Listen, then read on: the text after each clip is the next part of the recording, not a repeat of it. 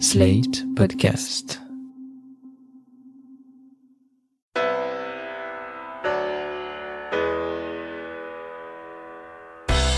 Bonjour et bienvenue dans Le Monde Devant Soi, un podcast de Slate.fr. Je suis Christophe Caron, rédacteur en chef de Slate, et chaque samedi, nous reviendrons sur l'actualité politique et internationale de la semaine écoulée avec Jean-Marie Colombani, directeur de la publication et fondateur de Slate. Bonjour Jean-Marie. Bonjour. Nous sommes aussi avec Alain Frachon, éditorialiste et spécialiste des questions internationales. On peut vous lire entre autres dans Le Monde. Bonjour Alain. Bonjour Christophe.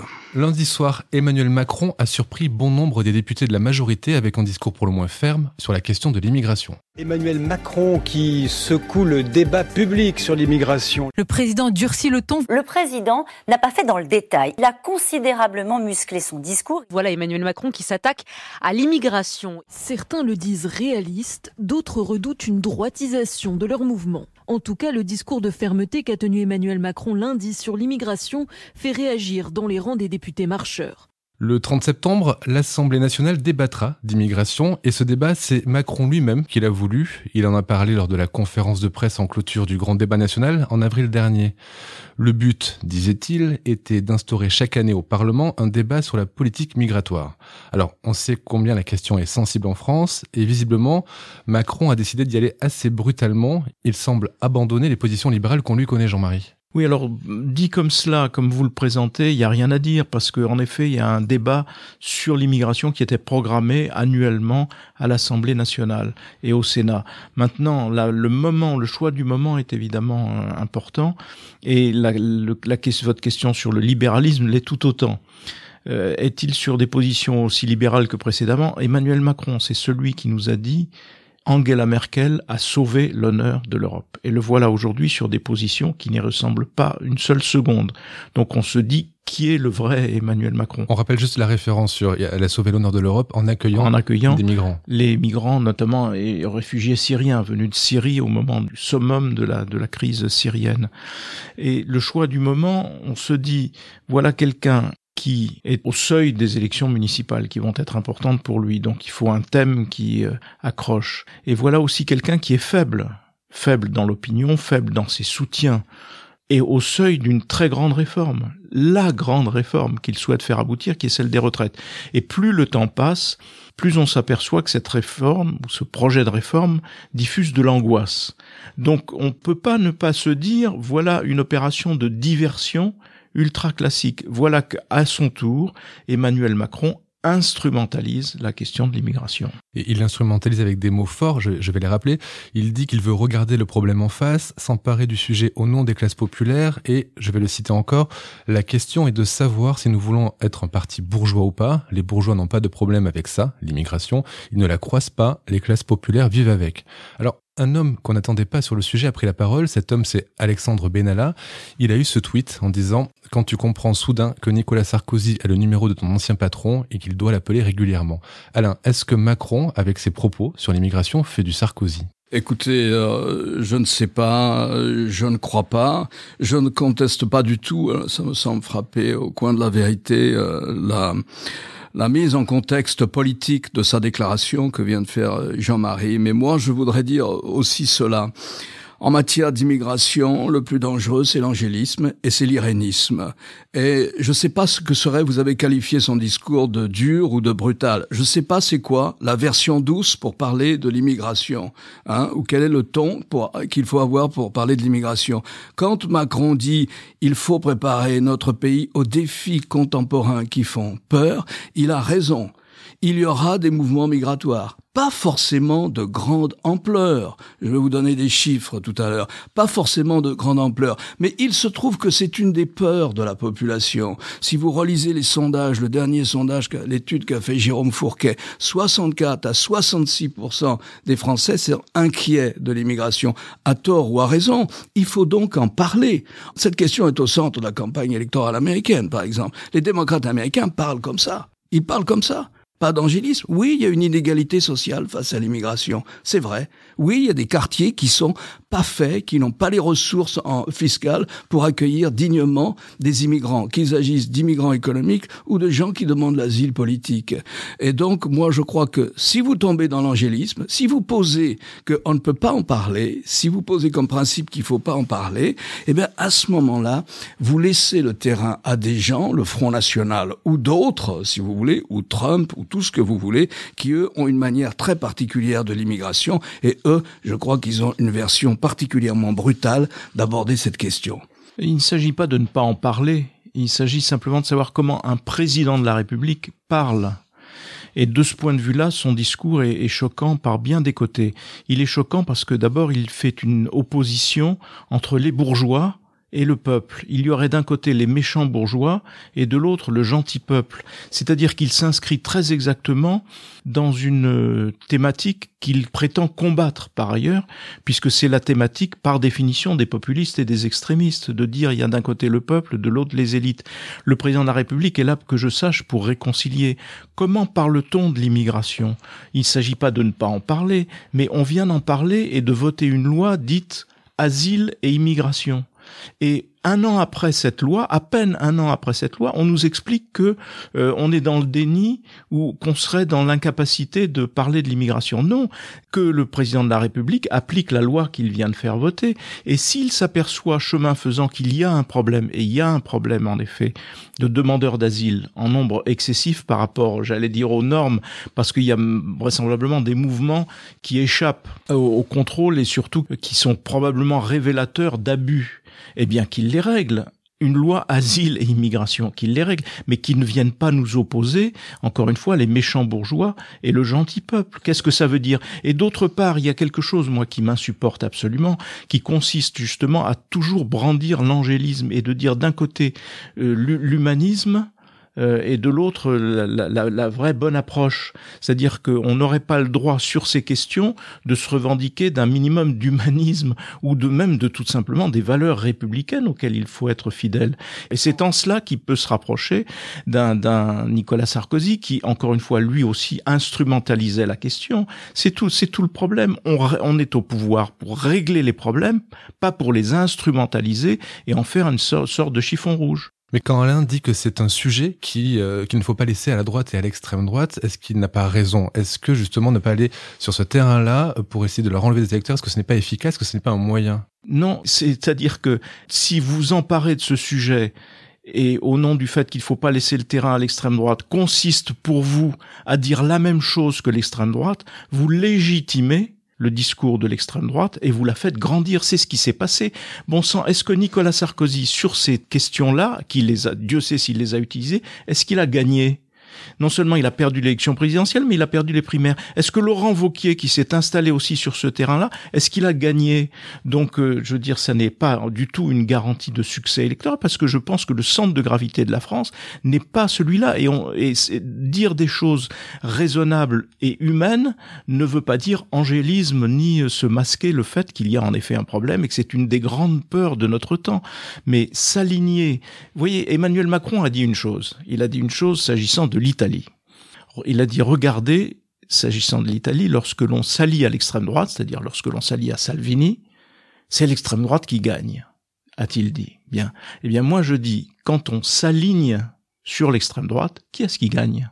Je suis d'accord sur euh, ne pas abuser de cette dialectique angélisme-humanisme, euh, ça serait absurde absolument absurde. Je suis d'accord avec ce qu'a dit Jean-Marie là-dessus. Mais aussi, je pense qu'on a du mal à dire cette réalité, si vous voulez, qu'il y a une sorte d'inégalité sociale face à l'immigration. En parler des chiffres aussi. Les chiffres ne sont pas extraordinaires. Les Nations Unies, hier, ont fait un bilan des, des mouvements migratoires dans le monde. Il y a 272 millions de personnes de migrants dans le monde, de gens qui quittent leur pays pour aller ailleurs. La plupart du temps, ils restent dans leur région. L'essentiel des, c'est-à-dire 272 millions, c'est moins de 4% de la population mondiale. La plupart du temps, les gens restent dans leur région. Euh, ils vont en Afrique. Ils vont, un Africain va d'abord en Afrique de l'Ouest, ensuite en Afrique du Sud, et après seulement en Amérique du Nord ou euh, en Europe. Hein. L'Europe et l'Amérique du Nord, lorsque le mouvement est sud-nord, étant les destinations privilégiées. Après, Macron, et Jean-Marie l'évoquait, a parlé aussi de l'asile politique. C'est vrai que les chiffres, là encore, ont été donnés la semaine dernière euh, pour la France. En 2018, il y a eu 114 000 demandes d'asile politique. C'est-à-dire que c'est trois fois plus qu'il y a dix ans. 33 000 demandes ont été acceptées. Pour l'essentiel des Albanais. C'est là où il y a une bizarrerie et pour le système ne marche pas très bien. L'Albanie est candidat à l'Union européenne. Elle respecte les critères de Copenhague. C'est une démocratie parlementaire. Les Albanais fuient la misère. Ils fuient la misère la plus abjecte. On vit avec 300 euh, euros par mois et encore en Albanie. Ils fuient la misère. Si vous fuyez le Venezuela, vous fuyez qui? La dictature de Maduro ou la misère qu'a provoqué la dictature de Maduro. C'est très difficile. On en reste sur des textes anciens qui datent de 1951 et qui font cette distinction entre asile politique et demandeur d'asile économique, de nature économique. Un dernier mot, on voit votre désaccord. On a vu aussi le désaccord au sein de La République en marche, puisque une quinzaine de députés ont pris la parole dans une tribune contre Emmanuel Macron en demandant à ce qu'on évite l'hystérisation euh, d'un débat qui serait inversement proportionnel à la réalité migratoire. Euh, pourquoi, en quelques mots, ce sujet est toujours aussi sensible en France? Pourquoi est-ce qu'on n'arrive pas à l'aborder de manière sereine? Parce que ça touche en effet à des valeurs et ça touche au fond à l'idée que l'on se fait du pays parce que vous avez toute une fraction de l'opinion. Euh, j'écoutais l'autre jour l'intellectuel organique euh, de l'extrême droite française, euh, Monsieur Zemmour, qui disait c'est très simple sur l'immigration. Pour régler la question de l'immigration, il faut décider que plus aucun immigré n'a de droits. Donc on fait un référendum et on supprime tous les droits. Voilà, c'est à cause de cela, parce qu'il y a ces extrêmes-là que il est très difficile de se faire entendre de façon plus raisonnable. Et moi, ce que je reproche au président de la République, c'est le choix du moment et c'est le choix des mots surtout parce que de dire les choses comme les dit Alain, il y a aucun problème. C'est une façon, j'allais dire, pragmatique et, factuelle de parler.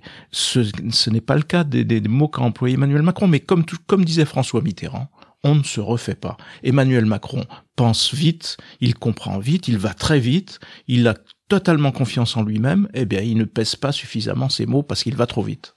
Alors on va quitter Paris pour Tel Aviv avec les résultats des élections législatives israéliennes. Les électeurs ont voté et n'ont donné de majorité à personne. Deux partis sont arrivés au coude à coude, le Likoud de Benjamin Netanyahu à droite et un nouveau parti, le parti bleu-blanc, centriste de l'ancien chef d'état-major de Tzal, Benny Gantz. Ma première question est simple Alain, qui est Benny Gantz? Est-ce que ça peut être un genre de Macron israélien? Ah, c'est difficile.